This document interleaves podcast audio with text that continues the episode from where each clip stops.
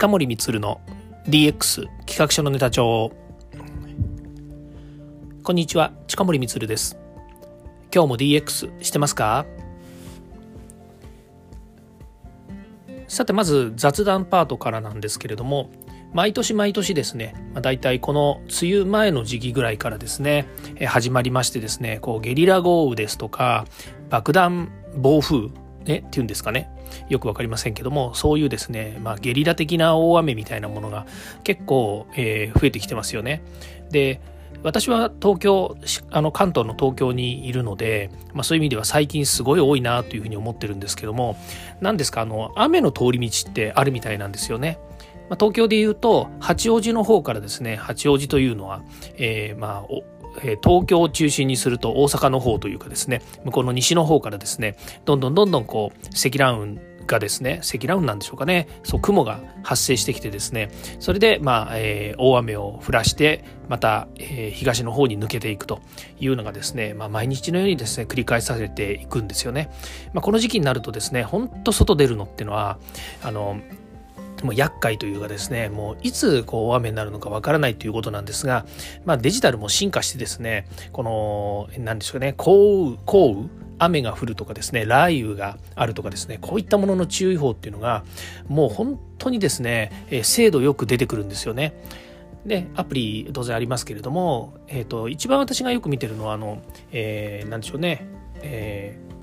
え何でしょうえ忘れちゃいました。あちょっと調べます。あスマートニュースですね。でスマートニュースの中に出てくるこの天気っていうのがあるんですけどね。この天気がね結構ね秀逸なんですよね。すごくこうピンポイントにですね、え的確に出てくるんですね。まあこれもあの独自のなんでしょうね。あのえっ、ー、とこのスマートニュースがですね自分でこうなんかいろんなセンサーとかですねそういったものをですねこう張り巡らさしているのかっていうとそうでもないみたいなんですけれどもそれでもですねこのアプリから出てくる情情報っていうのはすごく頼りにしています。まあ、その他ですねこの便利ツールといえばですね、えー、Yahoo の天気予報とかですね、まあ、いろんなものがあるんですけれども、まあまあですね、えー、最近のこうデジタルを活用したですね、情報提供っていうものには感心させられるなと思うところです。はい。で、今日の本題はですね、DX は大企業のものなのか、中小企業が取り組むべき DX の考え方はこれだっていうですね、まあ、そんなようなお話をしたいなというふうに思ってるんですね。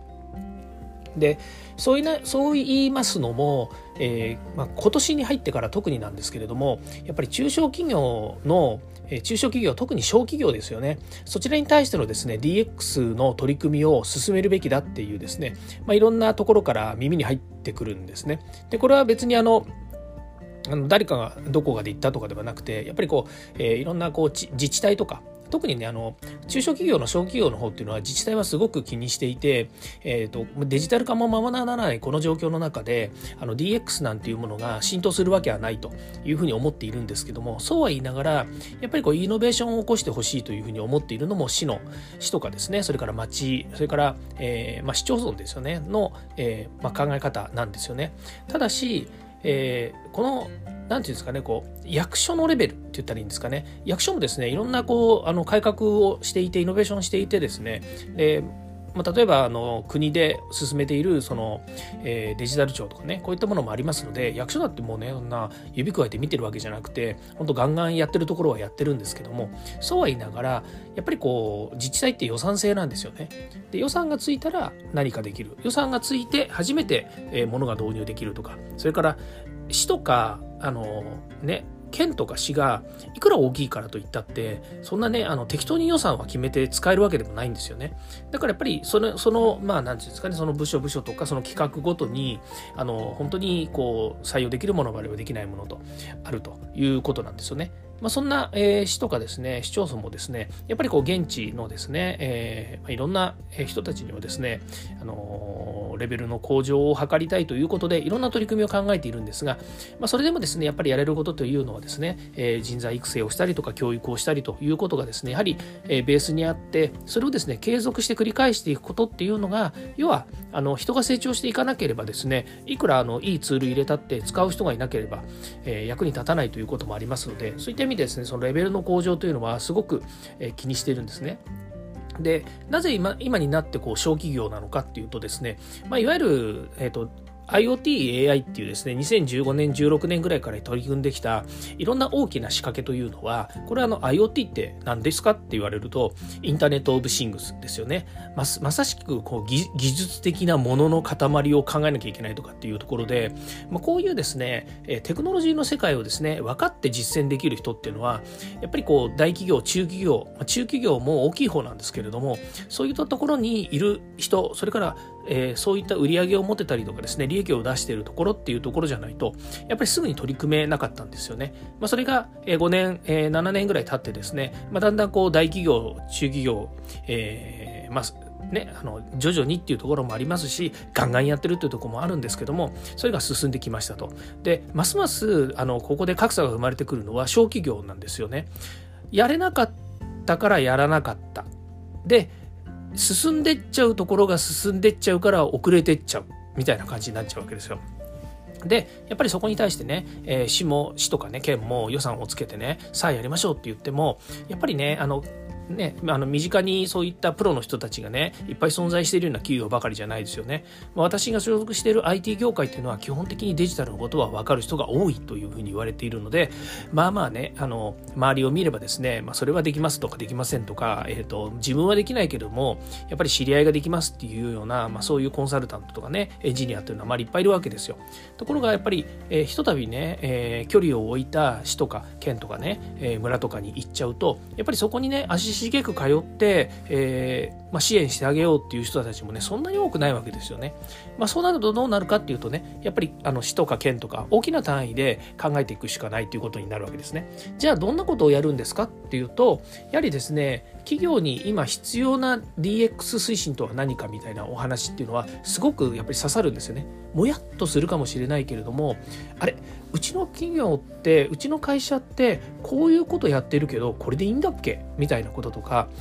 あのなんか現場大変なんだけれども何かしらこう変化を、つけていきたいよねとそのためにはどういったツールやどういった考え方が必要なんだろうねっていうのはやっぱり知りたいところではあるんですよね。でこれなんで知りたいかっていうと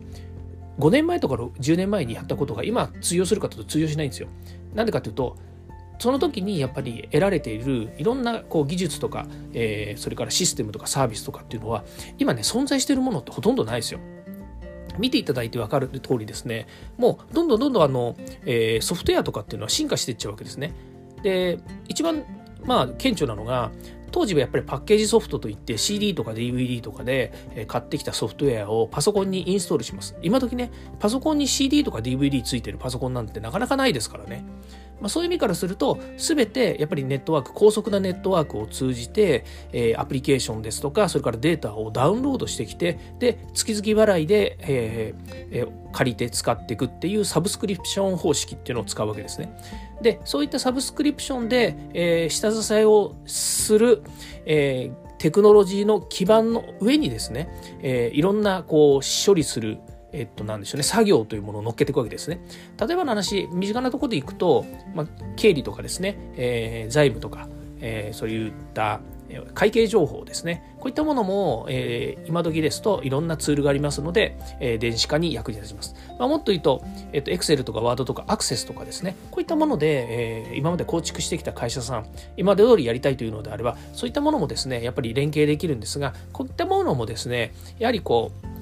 どっちかっていうと、サブスクリプションの今、ワード、エクセル、アクセスっていうね、マイクロソフトの製品もですね、えー、Office 365っていう名前になって、だんだんまあこうやって変わってきてるんですね。まあ、進化してるわけですね。で、実はこれに、また、あの、連携する、えー、ツールとかですね、アプリケーションっていうのが、あの、えー、まあ、いわゆる、そのなんですかね、こう、連携されてくると、例えば自動化させたいとかですね、そういったことにもつながってくるんですね。でそうすると営業だったら、えー、まあ、在庫管理をしたいとか受発注の電子化をしたいですねお客様とのコミュニケーションで、えー、SNS を使いたいとかメールをもっと活用したいですとかオンライン会議を導入したいとか、まあ、そういったことがですねどんどんこう進化されていくわけですね。でこれは私たちこうねこの放送を聞いているような方たちですとどちらかというと、いや、そういうことはやっているよと、そうじゃないんだよねって思うかもしれないんですけれども、これがね、現場に行くとね、もうベタなんですよ。全然ない。オンライン会議したことがないとかですね。で、グループウェアでスケジュールの確認なんてやってないとかですね。いっぱいありますからね。あの、あんまり言いたくないですけど、手帳が全てみたいなね。もう手帳手帳に手帳で管理してるみたいなのっていっぱいあるわけですよ。でもやっぱりねあのグループエアとか導入して、えー、でチャットとかコミュニケーションツールを使ってやったりするともうテキストベースでねそこにやっぱり情報をみんなで共有するクラウドとかに共有するっていうのもあるんですけどこれねクラウドもねえっと、10年ぐらい前からクラウドの活用ってすごく言われてるけれども結局今使ってない人がクラウドをやろうとするとねクラウド超入門なんですよ。クラウドって何ですか？雲の上の雲ですよね。それが何なんですか？その目の前にあるハード、ハードディスクにいろんなデータが入ってると思うんですけど、これはクラウドではないんですか？とかね。やっぱりそうなっちゃうんですよね。で、えー、結局、うんと、このデジタル人材を育成しましょうっていう、この考え方っていうのは、流れの中で成長させていきましょうっていうのに他ならないんですよね。一過性のものじゃないんですよ。例えばスマートフォンね、買ってきて、で、使うようになって、ああ、なんとなく使えたからいいよねって言っても、スマートフォンの高機能なこの中身なんて、使えてる人なんて、ほんと10人に1人いるかいないかですよ。あの、使い倒している人ね。使いこなしている人はいっぱいいると思いますけども、使い倒している人は本当に少ないです。いろんなことできますよ。私もあのあでもないこうでもないっていろいろ触りますけれども本当ね会社の全ての仕事はこのスマートフォンでできるっていうぐらい高機能ですよねまあもちろんね中にはそのさっき言ったサブスクリプションと言われているようなねアプリケーションをあのいろいろ駆使して使いますけれどもでもやっぱりそれもねシステム上構築したものを、えー、アプリケーションを、えー、スマートフォンで使ってるっていうのに他ならない部分もあります。それから、えー、まあ、売り上げを伸ばしたいとかですね、それから、えー、お店をやってる人たちだと、お店の魅力を発信したいなんていうと、今度ね、さっき言ってた話とちょっと違って、ホームページをね、よく見せたいとか、ホームページから流入してくるお客さんの分析をしたいとかね、から、まあ、今時ですとね、えー、じゃあ、TikTok 使いましょうとかね、Instagram やりましょうとか、YouTube やりましょうとか、EC サイトも構築しましょうとかね、まあ、こういったものを活用しながら今度 SNS ですよね。これを連携させます。Twitter でいかにバズらせるかとかね。まあ、こういったことも結局、えー、そのお店の魅力を発信したいとなると、じゃあどこに発信するんですか？誰に発信するんですか？みたいなことを学ばなければいけないですよ。で、これはね、確かに、えー、学ぶべき内容は、もしかするとデジタルの話じゃないかもしれないですよね。そう。例えばマーケティングの話だったりとか市場分析の話。これがデジタルかっていうとデジタルじゃないんですよ。でもねデジタルの上でどう活用していくのかデジタルをどう活用していくのかっていうことについてじゃあホームページっていうのはこれデジタルですよね。ホームページで集客をする。ホームページと SNS を活用してどうやってお客様によく見てもらえるのか。これはね全部デジタルが関わってくるんですよね。だからデジタル産業に、えデジタル産業にの仲間入りになるとかねデジタル人材を育成するとかっていうのは必ずしも技術が分かる人を育て育てるとか技術が分かる人をね置いておくとかではなくてその技術を活用して自社の成長に役立てるような内容を学ばなきゃいけないし人を育てなきゃいけないってことなんですよね。だから企業に今必要な DX 推進とはってなった時にはその中にブレイクダウンする。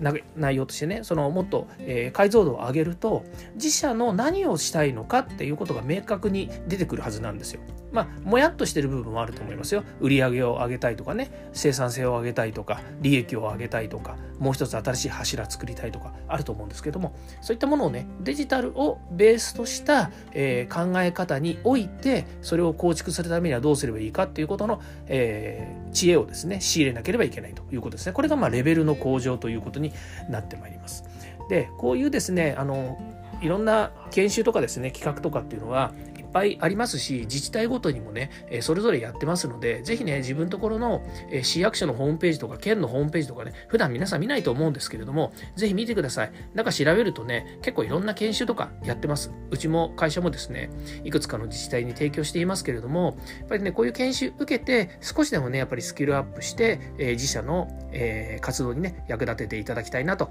いうふうに思います。今日はそんなお話をさせていただきました、